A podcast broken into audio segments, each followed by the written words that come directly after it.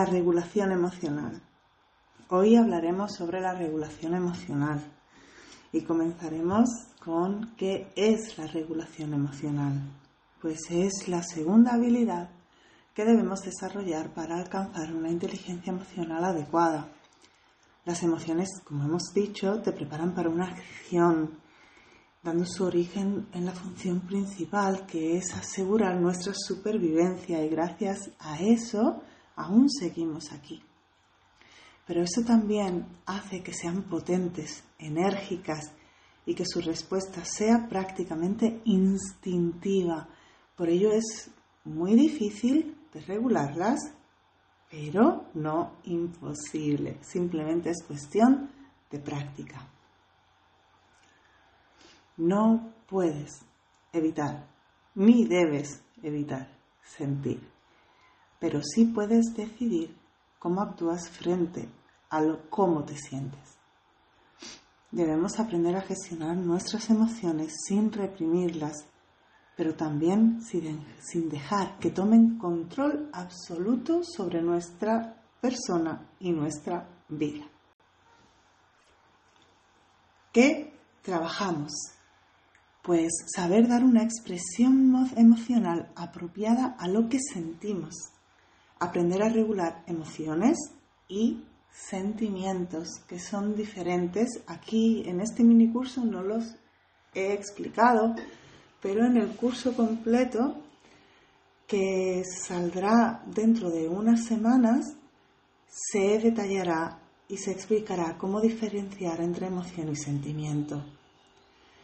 El siguiente punto a trabajar es saber regular su intensidad, evitando la impulsividad propia de ciertas emociones, obtener habilidades para enfrentar situaciones de conflicto, así como las emociones que aparecen.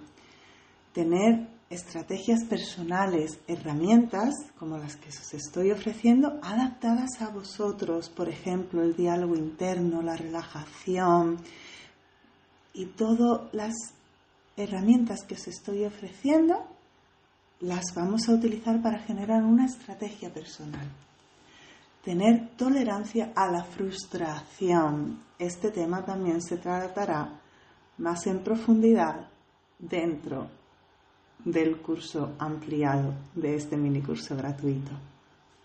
Y sobre todo, obtener competencias y recursos para generar emociones positivas y situaciones positivas, situaciones que sumen y que no resten. Ahora, y como siempre, vamos a poner primero el enfoque en nosotros y después en los pequeños. ¿Cómo regulamos emociones como adultos? Uno, Paramos. Dos, Salir. Tres, Relajar. Cuatro, Regresar y hablar. Parar. Pues paramos para escuchar las señales de alerta que nuestro cuerpo nos está diciendo. Nos damos cuenta de lo que estamos sintiendo, de qué está diciéndonos nuestra emoción primitiva y lo que la parte emocional nos está dando. También vamos a observar la mente. Está nuestra mente tomando posesión y control sobre nosotros. Está esta emoción primitiva dominando la situación, por ello es muy importante parar y observar. Dos, salir. Nos apartamos de la situación para tomar distancia si vemos que la emoción ha tomado control sobre nosotros. Como adultos nuestro objetivo debe ser conseguir regularnos sin tener que irnos físicamente de la situación pero si no podemos, porque es superior a nosotros y está tocando una herida que aún no hemos sanado, la mejor opción es ausentarnos por un momento antes de explotar. Y esto poco a poco lo vamos a ir consiguiendo, al igual que será un modelo a seguir fantástico para los hijos o los alumnos. Tres, relajar, relajar la mente, el cuerpo, para conectar con esa parte emocional, para conectar con la mente y usarla a nuestro favor, para que ella no nos controle. Así podemos sentir, reflexionar y pausar antes de actuar. Ya sabemos cómo hacerlo, pues respiraciones, técnicas de mindfulness, todo lo que nos ayude a bajar ese ritmo que nos está haciendo explotar. ¿Ok? Entonces podemos recordar algún momento agradable o simplemente ver que esta situación que nos está moviendo y haciendo que explotemos es una oportunidad para aprender. Como siempre, el enfoque en nosotros. 4 regresar y hablar. Una vez estamos calmados podemos volver y expresar de una forma asertiva y con tranquilidad lo que sentimos y lo que necesitamos. Autocuidado. 1. Nosotros no podemos cuidar si no estamos bien. Por eso hacía una mención especial hacia esto. Debemos dedicarnos tiempo a nosotros, a nosotras. Debemos cuidarnos para poder cuidar mejor. Para el autocuidado y reforzarlo un poquito, os voy a dejar el enlace al canal de mi profesora de yoga que ofrece clases online. Ella se llama Adi de Crea Bella. Sus clases son sencillas, muy fáciles de realizar a un ritmo muy pausado y muy fácil de seguir, al igual que siendo principiante o si nunca has hecho yoga, son súper sencillas de seguir. Aparte, tiene un bonus extra que son sus meditaciones al final de cada clase que van a hacer un cambio radical en vuestras vidas.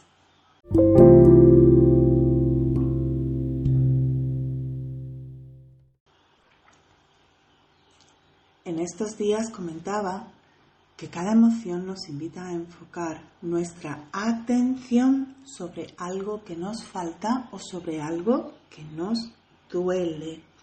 Y hoy vamos a ver cómo acompañamos para regular y descubrir ese dolor.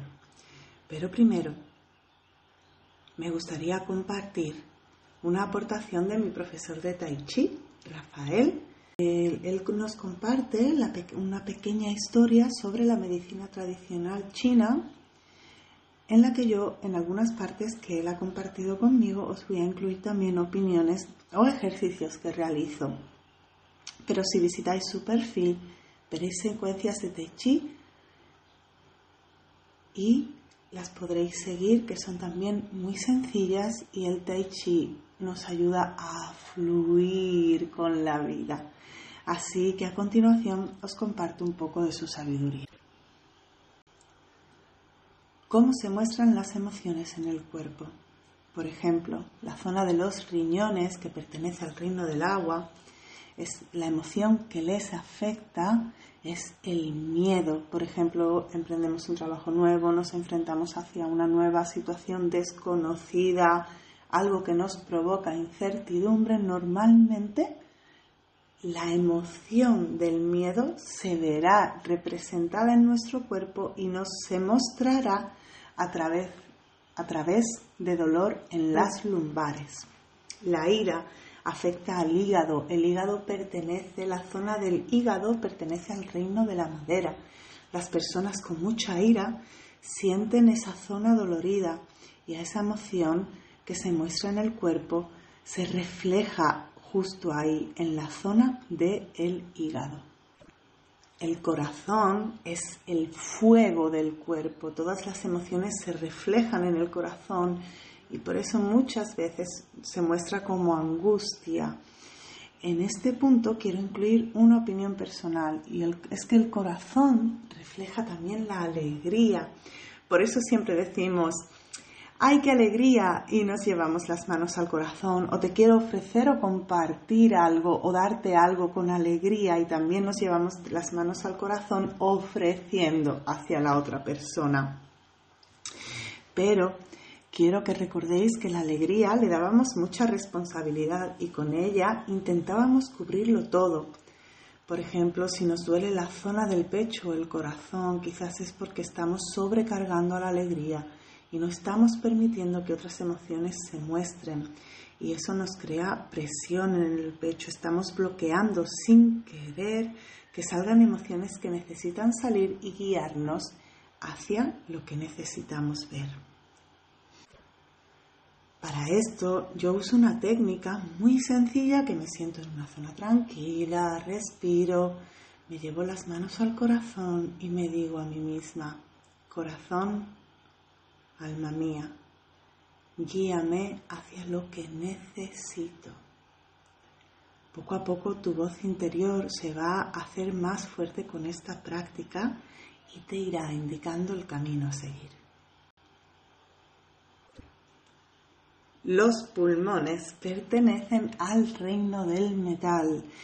Esta emoción eh, que afecta a la zona de los pulmones es la tristeza. En la zona de la espalda, la parte de atrás de los pulmones es la tristeza. Cuando una persona va encorvada protegiendo sus pulmones, si le preguntamos, normalmente te va a decir que está triste.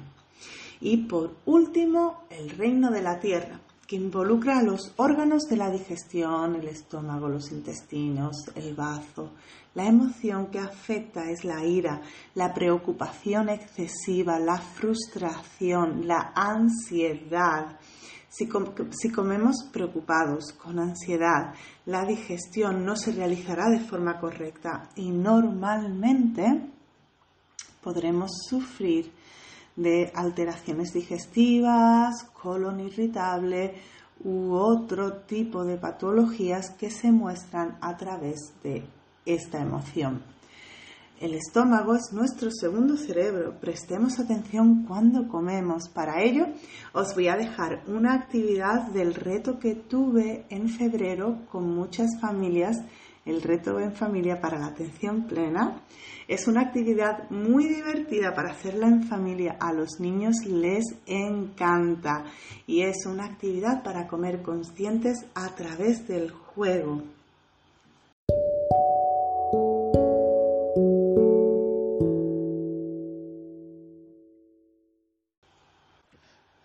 Bueno, y ya que hemos visto cómo las emociones se reflejan, vamos a pasar a la acción.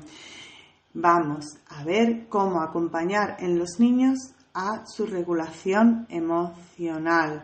Muchos padres me preguntan, ¿cómo hago esto? O mira, me pasa esta situación, una situación muy común es que el niño está triste, que no quiere hacer nada, que está desmotivado, que solo quiere jugar videojuegos, que no habla, que no comparte o que incluso no llora o que llora mucho. Y para ello vamos a seguir cinco puntos básicos que ya los hemos visto, pero los volvemos a repasar y a profundizar en ellos. Observar y aceptar su emoción, punto uno. Punto dos, comunicar desde la observación y validar su emoción. Punto 3. Ayudarle a parar y apartarse de la situación. Punto 4. Ayudarle a tranquilizarse. Punto 5. Negociación. Y vamos a comenzar con el punto 1. Observar a aceptar su emoción. Esto requiere que empatices con él. Y lo más importante, que no juzgues lo que siente, ni cómo lo siente, ni su intensidad. Esto seguro lo recordáis que lo he mencionado en otras eh, ocasiones. Puedes empatizar sin estar de acuerdo o sin entender la emoción o el comportamiento de tu hijo o de tu alumno. Vamos a conceder espacio, no decimos nada, no reprochamos, no juzgamos, solo observamos qué es lo que el niño muestra, su comportamiento, si se bloquea, si se encierra, si huye y se esconde, si ataca gritando o rompiendo algo. Nunca por favor, nunca, nunca, nunca vamos a negar, reprimir, cortar, ridiculizar, etiquetar o quitar importancia a las emociones que se están mostrando. Recuerda lo que hemos visto sobre comunicación y sobre empatizar anteriormente en nuestros vídeos también. Ahora esperamos paciente cuando la cuando estamos dando ese espacio, esperamos paciente, ¿ok? A que se muestre y entonces pasamos al punto 2, comunicar desde la observación y validar su emoción. Debemos de, hacerle ver al niño que es normal sentirse así y que sobre todo tiene permiso para expresar lo que siente a su manera. Por ejemplo, ¿cómo le vamos a comunicar cuando ya la emoción se está mostrando? Por ejemplo, veo que estás muy enfadado, veo u observo que llevas unos días tristes, veo observo que llevas unos días que no hablas y quieres estar solo. Veo que te sientes muy triste y estás llorando. Y después lo podemos añadir es normal sentirse así. A mí, a nadie le gustaría, por ejemplo, que le quiten los juguetes. O yo también me, sentir, me harían sentir mal si estuviese en tu situación. Esas son frases en las que comunicamos lo que observamos y empezamos el acompañamiento. Y esto nos lleva al punto 2, ayudarle a parar y, a, apartarse de la situación. ¿Qué quiere decir con esto? Te serán de gran ayuda la escucha activa, el contacto físico como caricias, abrazos, besos, pero sin exceso, ¿vale? Mantenerte sereno y calmado es lo principal. Por ejemplo, se le puede decir, estoy aquí si necesitas que te ayude. Y ahí esperamos, dando nuevamente espacio a una respuesta. Nos podemos sentar y esperar, podemos estar un ratito, irnos, volver más tarde ya cada uno va a ir viendo cómo proceder dentro de la situación, pero siempre muestra calma, seguridad en ti mismo y amor. Cuando el niño reaccione, le damos dos opciones que le van a llevar hacia el acompañamiento o hacia la guía y aquí actuaremos dentro de su respuesta. Por ejemplo, si vemos ¿Cómo vamos a saber que quiere que le acompañemos? Por ejemplo, mamá, quiero llorar y el niño se pone a llorar desconsolado, pues simplemente estamos ahí, le abrazamos y le dejamos que llore y vamos actuando según el momento nos diga, le dejamos que suelte todo eso. Si es un niño pequeño y se pone a... Mmm, tirarse al suelo y llorar, nos vamos a sentar cerca para evitar que se haga daño y no vamos a decir nada, porque los niños pequeños muestran las emociones aún más primitivas. Imaginaros que tiene una súper rabieta en casa o incluso en la calle. Nos vamos a sentar para proteger y mostrarle que estamos ahí, pero no lo vamos a abrazar hasta que el niño suelte todo eso que tiene dentro y entonces cuando venga a refugiarse en nuestros brazos, le abrazamos y le permitimos que termine de llorar a su ritmo. Y esta es una de las cosas más hermosas y uno de los momentos más bonitos que vais a vivir con vuestro hijo cuando le abrís el espacio para que llore, para que suelte, aunque sean dos horas. Disfrutad de ese momento, verlo como él va soltando todo lo que tiene dentro, toda esa emoción que le está bloqueando, que le está causando ansiedad, la suelta y cuando va bajando se refugia para coger vuestro amor. Y esta experiencia es simplemente fascinante y os invito a que alguna vez la viváis. Porque cuando hagáis esto, dos veces y el niño vea que cuando se siente triste estáis ahí, no le decís nada, ellos instintivamente van a ir a buscar el acompañamiento en vosotros.